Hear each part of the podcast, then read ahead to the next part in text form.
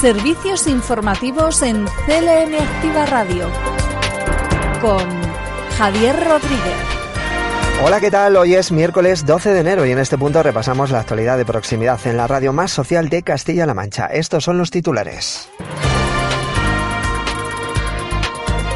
Estabilidad hospitalaria entre los ingresados por COVID-19 en Castilla-La Mancha van a destinar algo más de 17 millones de euros a apoyar el inicio y la consolidación de la actividad de personas trabajadoras autónomas. Y en Ciudad Real se va a llevar a cabo el primer concurso de fotografía Aldea Ciruela. Tras ese concurso hay una exposición en la Biblioteca Pública del Estado de Ciudad Real. Estos son los titulares. Comenzamos nuestro informativo. Noticias destacadas de la región. Estabilidad hospitalaria entre los ingresados por COVID-19 en Castilla-La Mancha. En las últimas 24 horas y según los datos de sanidad se han registrado 5.854 nuevos casos por infección de coronavirus. Por provincias, Toledo registra 2.422 casos, Ciudad Real 1.219, Albacete 1.137, Guadalajara 635 y Cuenca 441. El número de hospitalizados en cama convencional es 518 y en UCI hay 52 personas. En las últimas 24 horas se han registrado seis fallecidos, concretamente tres en la provincia de Toledo, dos personas en Guadalajara y una persona más en Albacete. Servicios informativos. CLM Activa Radio.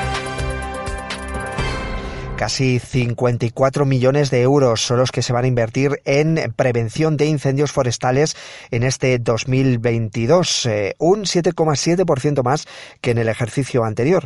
Así lo avanzaba José Luis Escudero, consejero de Desarrollo Sostenible. Uno de ellos es el encargo del contrato de prevención contra los incendios eh, forestales que acabamos eh, de hacer como Gobierno regional al respecto de los eh, trabajos relativos a este año 2022.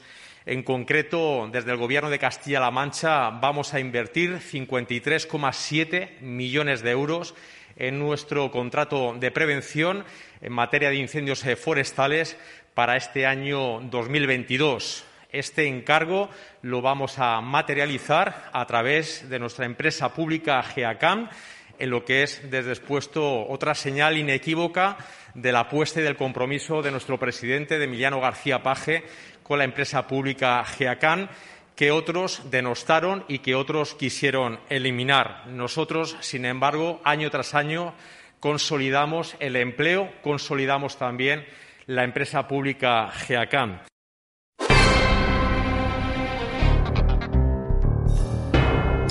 Hablamos de más inversiones, en este caso de algo más de 17 millones de euros eh, que se van a destinar para el inicio y la consolidación de la actividad de personas trabajadoras autónomas. Así lo avanzaba Eduardo del Valle, director general de Autónomos Trabajo y Economía Social. Importante también trasladar que es un gran esfuerzo presupuestario el que se va a hacer. Estamos hablando de una convocatoria que tiene un presupuesto de 17,1 millones de euros. Es más del 50% de la convocatoria del año anterior. Es decir, estamos hablando de duplicar el esfuerzo presupuestario que se, que se realizó el año anterior. Mm, es importante trasladaros que eso va a suponer llegar a 6.000 ayudas no solo ayudas de inicio de actividad, sino también de consolidación, ayudas no solo de 3.000 euros, sino hasta 6.200 las que podrán acceder. Duplicamos el presupuesto hasta los 17 millones de euros, que es la cifra más alta de la historia de las convocatorias para el emprendimiento en esta comunidad autónoma. Se contribuye al reto demográfico y a la lucha contra el reto demográfico e intentamos facilitar la transformación productiva hacia una economía verde y digital y eh, garantizamos un apoyo permanente a los proyectos de emprendimiento para evitar el fracaso empresarial, que es otro de los retos importantes que tendremos en, el futuro. Dos novedades más que también os quiero trasladar. Se trata también de una convocatoria que pretende eh, eh, facilitar la transformación productiva de estos proyectos de emprendimiento de estos autónomos hacia el desarrollo de una economía verde y digital. Y, por tanto, todos los beneficiarios de la ayuda van a tener formación, formación también en todo lo que tiene que ver con economía verde, con transformación digital para intentar que eh, estos proyectos de emprendimiento sean más competitivos y respondan a los retos de la digitalización y de eh, la economía verde en la que todos estamos inmersos. Y una novedad también importante, esta ayuda es económica, pero también tiene, digamos, una ayuda en especie, que es que eh, todos estos que reciban la ayuda económica tendrán el apoyo de la red de asesoramiento a emprendedores de Castilla-La Mancha. Servicios informativos. CLM Activa Radio. Abrimos página de política y lo hacemos con las declaraciones de Lola Merino. Desde las filas del Partido Popular en Castilla-La Mancha exigen al presidente regional Emiliano García Paje que se una la petición del Partido Popular para reclamar el cese de Garzón por sus ataques a la ganadería. No se puede permitir en Castilla-La Mancha, bajo ningún concepto, tener a un ministro de Consumo que dice que exportamos carne de mala calidad de animales maltratados. Por eso, y con la responsabilidad que tenemos al frente de Castilla-La Mancha, desde el Partido Popular de Castilla-La Mancha vamos a pedir en el Pleno de este jueves la unanimidad para pedir desde Castilla-La Mancha la dimisión y el cese del ministro de Consumo de España, el señor Alberto Garzón. Y el jueves en el Pleno vamos a ver si Paje, si Emiliano García Paje, en defensa de Castilla-La Mancha, en defensa de los ganaderos y en defensa de la economía de esta región, vamos a ver lo que vota, si defiende a Garzón o si defiende a los ganaderos de Castilla-La Mancha y defiende a la economía de esta región.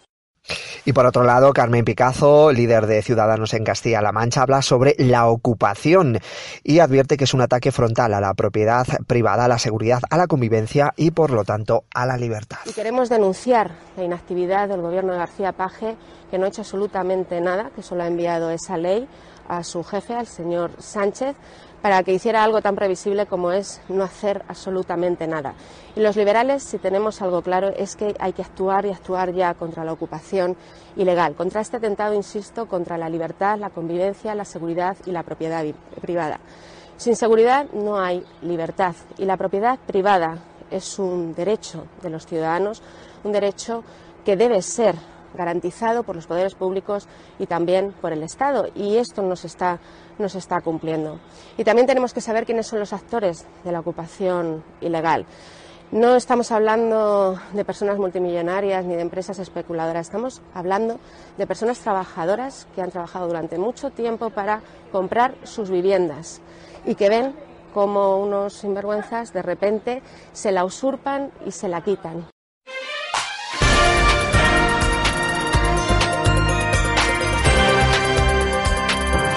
Y ahora es el momento de repasar algunas noticias, pero en clave breve. Eh, se destinan 60.000 euros en ayudas para corresponsalías juveniles de 12 municipios de la región. Los consistorios beneficiados son los de Tarazona de la Mancha, Ellín y La Roda, en la provincia de Albacete, Alcázar de San Juan, Manzanares y Campo de Criptana en Ciudad Real, Alovera en la provincia de Guadalajara y Vargas Santa Cruz de la Zarza, Madridejos, Numancia de la Sagra y Fuensalida en la provincia de Toledo.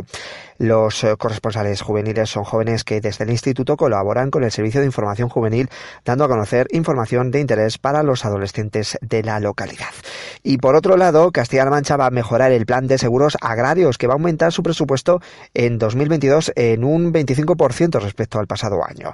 Desde la Consejería dicen que hay compromiso desde el Gobierno regional para que en este año se realicen una serie de mejoras para atraer a los productores a la, contratación de esa herramienta necesaria para garantizar la renta de las explotaciones. Entre ellas se prevé el incremento de las ayudas al seguro del olivar o la subvención de los seguros complementarios en el mismo porcentaje que el seguro principal. Servicios informativos en CLM Activa Radio. Repasada la actualidad eh, de la región, nos vamos ahora a ver qué es lo que ocurre a nivel provincial. Noticias en CLM Activa Radio. Las noticias más destacadas en Albacete, se destina algo más de 2 millones de euros para actuaciones de mejora y proyectos de eficacia energética en los, en los, centros educativos de la provincia de Albacete. Pedro Antonio Ruiz Santos es delegado de la Junta. Que esas infraestructuras, que esas obras que esa inversión también en, en, placas fotovoltaicas ha tenido hasta el momento una aportación extra de 2,5 millones de euros. 2,5 millones de euros para nuestros centros educativos de nuestra provincia, que si tuviéramos que descomponerlas sería aproximadamente casi 1,6 millones de euros que han ido destinados a las nuevas infraestructuras, que han ido a 33 municipios de nuestra provincia y se han hecho en concreto 71 actuaciones. Como has dicho, algunas ya las han podido comprobar porque las hemos visitado y otras estamos pendientes de inicio de, de esas obras. Además, un millón de euros también para las instalaciones de las placas fotovoltaicas que en concreto van a ser para 36 institutos de nuestra provincia de, secundaria y también eh, teniendo en cuenta que de esos 36 van a ser 26 para la ciudad eh, de Albacete. Que esas infraestructuras, que esas obras, que esa inversión también en placas fotovoltaicas ha tenido hasta el momento una aportación extra de 2,5 millones de euros. 2,5 millones de euros para nuestros centros educativos de nuestra provincia, que si tuviéramos que descomponerlas sería aproximadamente casi 1,6 millones de euros que han ido destinados a las nuevas infraestructuras, que han ido a 33 municipios de nuestra provincia y se han hecho en concreto 71 actuaciones. Como has dicho, algunas ya las han podido comprobar porque las hemos visitado y otras estamos pendientes de inicio de esas obras. Además, un millón de euros también para las instalaciones de las placas fotovoltaicas que en concreto van a ser para 36 institutos de nuestra provincia de, secundaria y también eh, teniendo en cuenta que de esos 36 van a ser 26 para la ciudad eh, de Albacete. Y el próximo 24 de enero se cierra el, plazo de inscripción a la nueva lanzadera Conecta Empleo de Albacete, un programa gratuito para guiar y orientar a personas en desempleo y reactivar la búsqueda de trabajo. Noticias en CLM Activa Radio. Las noticias más destacadas en Ciudad Real se ha llevado a cabo la inauguración de la exposición del primer concurso de fotografía Aldea Ciruela. Lo ha hecho en la Biblioteca Pública del Estado de Ciudad Real. Se trata de una muestra que se va a poder visitar hasta el próximo 29 de enero y que recoge todas las fotografías presentadas al concurso organizado por la Asociación de Vecinos del mismo nombre y que ha contado con el apoyo del Ayuntamiento de Ciudad Real y la colaboración del colectivo fotográfico RAU. Escuchamos a Marcial González, presidente de la asociación, que nos habla de esta iniciativa. Sí, efectivamente. Podemos decir que es la primera iniciativa de tipo cultural que hemos hecho desde esta asociación que lleva tan poco tiempo funcionando, que además ha coincidido con este periodo tan difícil como es los dos años que llevamos de pandemia. Y bueno, pues un poco eh, luchando contra esa situación y con el apoyo fundamentalmente del Ayuntamiento de Ciudad Real y mucha ilusión, pues hemos conseguido que después de hacer el concurso, después de la entrega de premios, que ya tuvimos eh, el acto en, precisamente ahí en la aldea, pues ahora hemos conseguido tener un sitio tan importante como es la Biblioteca Pública del Estado para que la ciudadanía pueda visitar y tener un primer contacto con lo que significa Ciruela y la relación que tiene con la ciudad, que es bastante importante. ¿Qué es lo que se puede ver en la exposición? ¿Cuántas gente se participó? Pues mira, han, participado 13 artistas, hombres y mujeres de tanto de, Ciudad Real como incluso también de Miguel Turra, y cada uno ha podido participar con tres fotografías. ¿eh? Teníamos tres premios con una dotación casi simbólica porque no tenemos todavía fondos económicos para darle un premio de, en metálico. Y bueno, nos sorprendió porque hubo 39 fotografías y muchas de ellas con bastante calidad. Están el 100%, todas las que han participado las hemos incluido en la, en la exposición y bueno, luego el trabajo eh, del montaje a través de, bueno, para que tenga una presencia un poco más interesante y bueno, pues esperemos que a, a la ciudad le guste este, esta muestra y que le sirva para un poco de motivación para que conozca el paraje in situ. El Peñón es un poco, ¿no? Viendo las, fotografías, es uno de los grandes protagonistas de la, de Sí, sí, es como si dijéramos que el skyline de Ciruela sería el Peñón, ¿no? Es la parte más importante a nivel histórico, porque era la torre, la torre del castillo que ya desapareció y aparte de eso es que es un volcán, es un volcán con muy singular, es un domo volcánico y además forma parte de lo que se está haciendo ahora con el tema del parque, del geoparque que está la Diputación auspiciando. Entonces es uno de los puntos más singulares. Creo que además eh, en España solamente hay dos de estas características que han sido utilizados como, como torreón, como castillo Es verdad que el estado está muy muy deteriorado, pero bueno, realmente es un castillo y, ya digo, es, el, de, en España solamente hay dos con estas características. Y finaliza el plazo de presentación de ofertas para las obras del Paseo del Bosque en Puerto Llano, que va a contar con una inversión de casi 5 millones de euros. Tras el cierre de este procedimiento, se va a abrir la mesa de contratación de estas obras que van a suponer la mejora de un espacio urbanístico emblemático para Puerto Llano, como es el Paseo de San Gregorio. Las obras tendrán una duración aproximada de 12 meses y supondrán la peatonalización del viario entre ambos paseos, con, unos recorridos que van a conectar la Fuente Agria y la parroquia de la Virgen de Gracia, así como la eliminación de las actuales rampas de acceso al aparcamiento subterráneo, prolongando las líneas de vegetación para ocupar todo el espacio y la creación de zonas de paseo y de estancia de diferentes escalas. Noticias en CLM Activa Radio. Las noticias más destacadas en Cuenca y se saca a licitación la venta en subasta pública del inmueble para la construcción de la residencia de mayores de San Lorenzo de la, de la Parrilla en la provincia de Cuenca. María Ángeles Martínez es la delegada de la Junta. Desde el Gobierno regional sacamos a licitación la venta en subasta pública del inmueble para la construcción de la residencia de mayores de San Lorenzo de la Parrilla. Estas ofertas se pueden presentar hasta el próximo 17 de febrero y es un solar que cuenta con una superficie superior, superior a los 3.264 metros. Es un compromiso más de acercar los servicios a nuestros municipios para que nuestros mayores puedan seguir viviendo en sus localidades, en sus municipios. Y nos vamos ahora hasta Mota del Cuervo. Ahí esperan que comiencen a realizarse los trabajos de sustitución del césped de dos pistas de pádel del Polideportivo Municipal. Son obras que se espera puedan estar listas durante todo este mes de enero. En principio, el objetivo de esta actuación es mejorar el firme de la instalación municipal que se encuentra muy deteriorado y, de esta manera, continuar con un mantenimiento correcto de las instalaciones deportivas. La tarea consiste en el desmontaje de todos los elementos de la pista para así acometer la retirada del césped antiguo y de arenas e incorporar el nuevo césped de 12 milímetros. La obra implica una inversión de alrededor de 9.000 euros.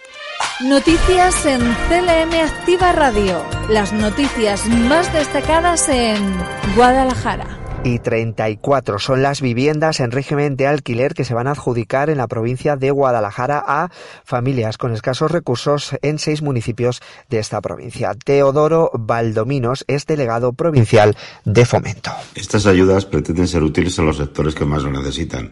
Familias con escasos recursos, mayores, jóvenes y mujeres víctimas de violencia machista, proporcionándoles un acceso digno a la vivienda. Con estas medidas, el gobierno de Emiliano García Paje continúa siendo útil y poniendo por delante a las personas con políticas cercanas en todas las materias. La demanda de viviendas dignas y a precios razonables continúa y desde el Gobierno de Castilla-La Mancha seguiremos siendo receptivos a estas peticiones intentando dar respuesta de la manera más ágil posible. Y el segundo centro de salud de Azuqueca de Henares va a entrar en funcionamiento como centro de atención primaria materno-infantil y lo hará el próximo 1 de febrero. Representantes de la gerencia del área integrada de Guadalajara han mantenido una reunión con profesionales de atención primaria de la zona, un encuentro en el que se valoraba la convivencia de aplazar unos días más la puesta en marcha de esta nueva infraestructura como centro de salud. Noticias en CLM Activa Radio. Las noticias más destacadas en Toledo y ya hay firma entre el Ayuntamiento de Olías del Rey y el Gobierno regional para la prórroga del convenio de servicio Astra. Trabajan además para un convenio para este año que incluya una parada en el Hospital Universitario de Toledo. Jorge Moreno es delegado provincial de Fomento. El Gobierno regional del presidente García Paje, junto al Ayuntamiento de Olías del Rey, hemos firmado la prórroga del convenio del servicio de transporte público de viajeros que conecta el municipio de Olías del Rey con eh, la capital de Toledo. No solamente ya eh, esta prórroga eh, del año 2020 va a suponer duplicar los servicios y las frecuencias de comunicación, incluyendo además servicios por las tardes, sino que ya estamos trabajando para que en el convenio del 2022, y es lo que hemos tratado en la reunión, eh, va a incorporar eh, la parada de este servicio de transporte público de viajeros en el nuevo Hospital Universitario de Toledo. Una mejora sustancial y muy demandada por los vecinos de esta localidad. Y nos vamos ahora hasta Toledo Capital. La Oficina Municipal de Información al Consumidor ha recuperado el pasado año para los toledanos un total de 143.000 euros procedentes de reclamaciones y consultas. Además, el consistorio nos hace saber que va a homenajear el próximo día 15 en el Teatro de Rojas al músico Fernando Egea con el concierto de la banda sinfónica que en su momento dirigió.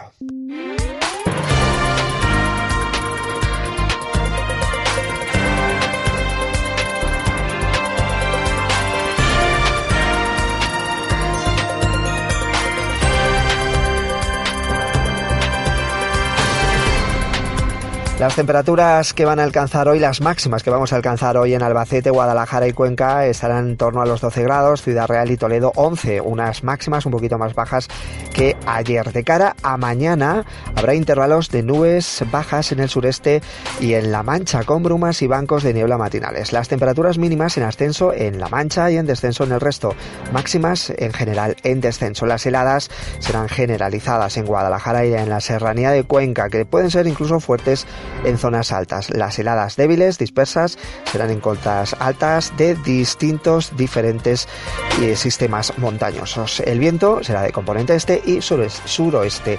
Una información de la Agencia Estatal de Meteorología.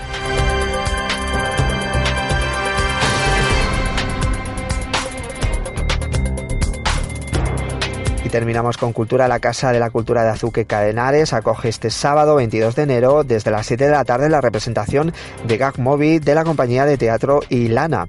Eh, de Illana, queremos decir. Las entradas ya están a la venta en los cajeros eh, ciudadanos y en la web municipal por un precio de 8 euros para los titulares de tarjeta ciudadana y sin este documento municipal será el precio de 12 euros. Sobre el escenario, cuatro personajes atrapados en el tiempo y en un fotograma que emprenden un viaje por algunos de los eh, momentos más iconográficos del séptimo arte. Para este espectáculo se va a ofrecer eh, un servicio de guardería para que las familias con hijos menores puedan disfrutar de esta actividad. Por otro lado, también eh, les recordamos que el próximo 14 de enero, este viernes, el circuito de títeres de Henares va a ofrecer la obra Los primeros burritos de Sharop Teatre de Castellón, una iniciativa dirigida a un público familiar con niños a partir de 3 años. Cultura para los vecinos de Azuqueca de Henares.